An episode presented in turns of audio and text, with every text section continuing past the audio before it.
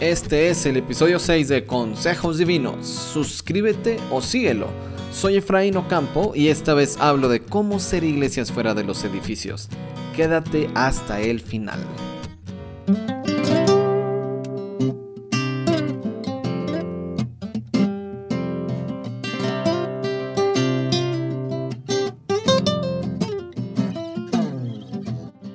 Bienvenidos vamos a hablar de un tema muy especial. Este es un podcast especial. Así que quiero hablar de nuestro papel como iglesias cristianas durante la pandemia de COVID-19. Y bueno, debemos preguntarnos qué quiere Dios. ¿Qué quiere Dios que entendamos? ¿Qué quiere que seamos? ¿Y qué quiere que hagamos? En muchas partes del mundo las iglesias tienen prohibido reunirse para colaborar con la población en evitar que se propague el virus. No hay reuniones. Pero sabes qué? Irónicamente, eso nos permitirá ser iglesia como quizá no lo hemos sido antes. En lugar de pretender llevar a la gente a nuestros lugares de reunión, les llevaremos donde quiera que estemos el amor, el consuelo, la confianza, la fe y la esperanza en Cristo junto con las buenas obras que siguen a quienes han creído el Evangelio. Hasta ahora, las iglesias han preferido la comodidad de sus edificios. El amor a las personas no había podido, pero Dios ha permitido que este virus nos saque de ahí para hacer luz donde se requiera. ¿Cómo ser iglesias sin edificios? ¿Y por qué urge que lo seamos? Bueno, comparto algunas respuestas sin embargo, primero debemos empezar por nosotros mismos. Cuando nos apresuramos a compartir lo que creemos y lo que hemos recibido, es común no darnos cuenta que nosotros mismos debemos ser y hacer lo que creemos y anunciamos a otros. Nada más chocante que un cristiano hablando de lo que cree, pero cuya vida misma es una contradicción, ¿no? No somos perfectos, claro, pero eso no es una excusa. Debemos mostrar lo que Dios ya hizo en nosotros.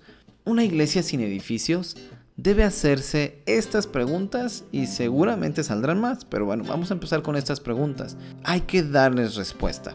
¿Estoy adorando a Dios en todo lo que hago? ¿Me relaciono con Dios como Él lo pide o como yo lo prefiero? O no sé, no tengo idea. ¿Cómo me estoy relacionando con Dios? Esa es la pregunta. ¿Estoy siendo discipulado por alguien? ¿Alguien se preocupa y ocupa en mí? ¿Doy o no doy cuentas a nadie de mis decisiones? ¿Disipulo a alguien? ¿Me responsabilizo por la vida de algún creyente, empezando por las de mi familia, o sea, mi esposa, mis hijos? ¿Cómo puedo sanar relaciones en casa que están lastimadas? Digo, porque a lo mejor ya estamos pensando en, ah, cómo ser iglesia sin los edificios y estoy pensando en vecinos o no sé quién, pero ¿y mi familia? Hay quizá una relación ahí que debo atender, que debo sanar, debo quizá pedir perdón, debo hacer algo. ¿Cómo puedo usar lo que creo para ello? ¿Cómo puedo animar a la familia con la que vivo a perseverar en oración, la meditación en la Biblia, en el servicio? Claro, el servicio comienza en casa, ¿no? No, sí, vamos, vamos a hacer algo muy altruista allá afuera, pero pues, ni lavo los trastes en mi casa, ¿no? Ni tiendo mi cama. Otra pregunta, ¿tengo disciplinas espirituales que me ayudan a perseverar en mi fe? Examinándome a la luz de las escrituras, orando al buscar que Dios haga su voluntad en mi vida, sirviendo a otros, reuniéndome con una iglesia. No debemos depender de lo que alguien nos puede enseñar en un estudio bíblico o en una predicación de domingo. Esa es una salud espiritual raquítica. Recuerda, no solo de pan vive el hombre, sino de toda palabra que sale de la boca de Dios. Y lo puedes revisar en Mateo 4:4. Bueno, eso en lo que tiene que ver con nosotros, como una primera etapa, pero como una segunda etapa, hay que mirar a la iglesia como comunidad. Después de indagar cómo estás y de que yo indague cómo estoy, debemos pensar en cómo nosotros como miembros podemos ser iglesias fuera de los edificios. Es una cuestión de identidad. Muchos somos cristianos porque acudimos a las reuniones en el lugar donde veremos a otros cristianos. Pero una vez que salimos, como que se nos olvida. ¿Cómo ocurre esto? Bueno, lo podemos ver en esposos que maltratan a sus esposas en lugar de amarlas como Cristo amó a la iglesia. Lo podemos ver en papás que humillan a sus hijos, los ignoran, no los aman, no los educan, no los enseñan a ser como Jesús.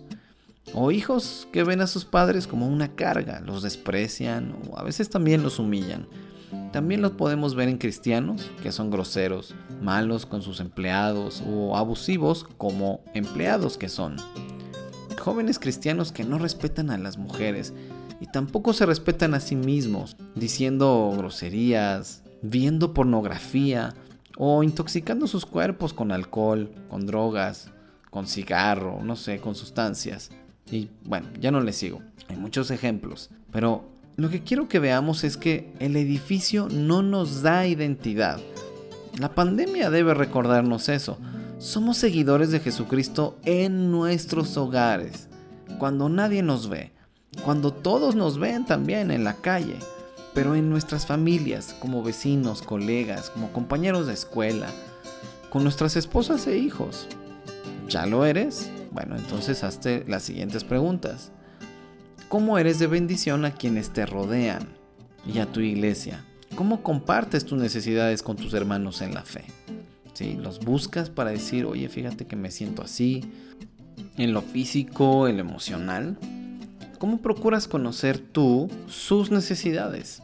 Y bueno, también implica hablar acerca de qué tecnologías usar para mantenernos en contacto. Otra pregunta, ¿usan las redes sociales en tu iglesia solo para compartir información o también para estar pendientes los unos de los otros? ¿Tu iglesia se limita a hacer una transmisión en línea del culto? No, también eh, usemos internet para animarnos entre nosotros, para consolarnos, quizá hay algún motivo, o para enseñarnos, quizá para aconsejarnos, amonestarnos, servirnos de alguna manera, ¿no? ¿Cómo podrían usar creativamente las tecnologías en tu iglesia para ayudarse mutuamente a perseverar en la fe y para compartir su esperanza en Cristo con otros? ¿Has identificado a aquellos de tu iglesia que están solos? ¿Que necesitan ayuda especial o simplemente un mensaje, un telefonazo? ¿Cómo podrías ayudar en tus posibilidades? Y una pregunta más. ¿Cómo podemos seguir orando comunitariamente, aprovechando las tecnologías? Bueno, estas son algunas de las preguntas que podemos hacernos pensando en nuestra comunidad, en nuestra iglesia. ¿Y qué hay de aquellas personas que no son parte de nuestra familia o de nuestra iglesia? Bueno, pues un punto muy importante de ser iglesia sin edificios es que al no estar ahí dentro, estamos, aunque suene obvio, afuera. Estamos cerca de nuestros vecinos, quizá de nuestra familia con la que usualmente no convivimos, es decir, los parientes no cristianos. En fin, ¿puedes ver la estrategia de Dios? Al sacarnos de los edificios de reunión, estamos cerca de otros. Claro que no estoy llamando a ya no volver a nuestros edificios, pero creo que estamos ante lo que llamo como una etapa de sensibilización de qué significaría estar fuera de ellos ¿no? Porque con la gente podemos ser lo que somos en Cristo, para que otros comprueben cómo es la paz, cómo es el amor de Dios, cómo es vivir en libertad del pecado, o cómo es vivir una vida de servicio a los demás sin pedir nada a cambio. ¿Cómo espera Dios que otros le conozcan en medio de una pandemia como esta? Y creo que lo quiere hacer mostrando cómo son y cómo viven sus hijos. ¿No te sientes capaz de hacer esto? Vuelve al primer punto. De las siguientes maneras puedes ser iglesia sin edificios con la gente que te rodea. Por ejemplo, contacta a tus vecinos. O puede ser también a los vecinos donde está el edificio o el local donde se reúnen. Hay varias maneras en las que podemos hacer eso. Podemos dejarles una carta, un folleto, podríamos pedirles que nos digan cuáles son sus necesidades. Quizá dejarles eh, un número de WhatsApp al que puedan escribir y decir eh, si son personas vulnerables, si viven de manera solitaria, si están desanimados.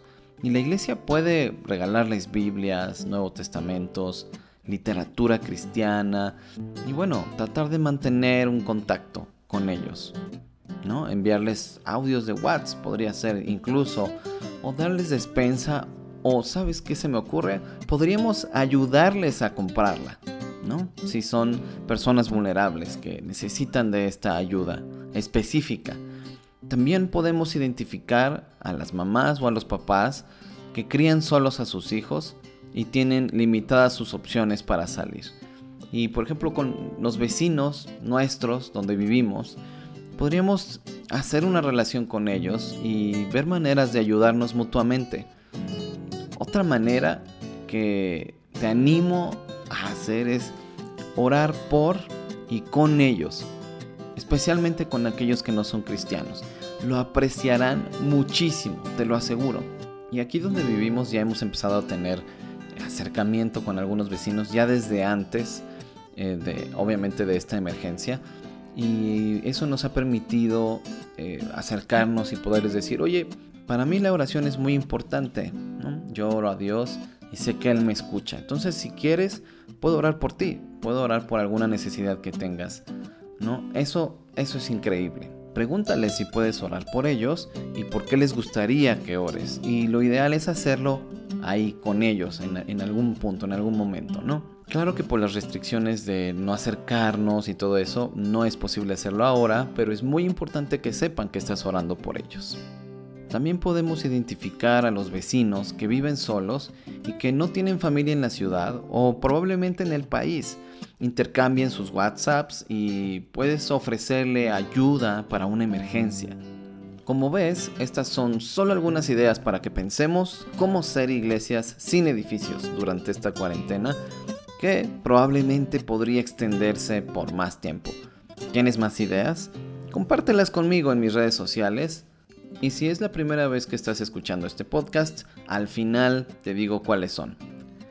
Bueno, grabé este podcast porque estoy viendo que en realidad algunas iglesias están muy angustiadas porque no podrán reunirse algunas semanas, pero podemos usar nuestras energías para examinarnos a nosotros mismos y para ver cómo podemos servir a nuestra familia, nuestros vecinos y un poquito más allá en la medida de las posibilidades y evitando ponernos en riesgo o poner en riesgo a los demás. Como ves, hay mucho que se puede hacer. La respuesta de algunas iglesias ha sido tener transmisiones en línea de predicaciones, lo cual está muy bien, pero los retos de ser iglesia fuera de los edificios son muchos y no se pueden limitar a qué plataforma de transmisión de video vamos a usar. Seamos creativos, pero sobre todo seamos lo que somos, seguidores de Jesús, hijos de Dios. Que se note. Y claro, sigan las instrucciones de las autoridades sanitarias y en general gubernamentales. No tomen riesgos. Cuídense y en el camino, cuiden a otros, amen, sirvan y oren por otros. Estas emergencias provocan que la gente solo se ame a sí misma. Y ahí están los que salieron a, acaparar los productos en los supermercados, dejando de pensar en los demás. Nos ha tocado una extraordinaria época para lograr ser iglesias fuera de los edificios. ¿Y saben qué? Es lo que somos llamados a hacer. Si lo entendemos y actuamos en consecuencia, esta pandemia habrá sido lo mejor que le pudo pasar a la iglesia cristiana evangélica.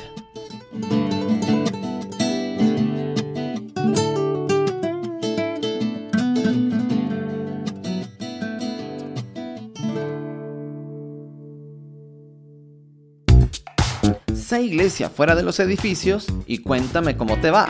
Seguimos en contacto en Efraín-Campo en Twitter, en Restaura Ministerios en Facebook o escríbeme a contacto arroba restauraministerios.org. También te veo por allá en mi blog. Este fue el episodio 6. Quiero que te quedes en mi podcast porque lo que vas a escuchar en Consejos Divinos te será útil. Eso es todo en esta ocasión. Bienvenidos. Hasta la próxima y recuerda, seamos siempre y en todo el brazo extendido de Dios.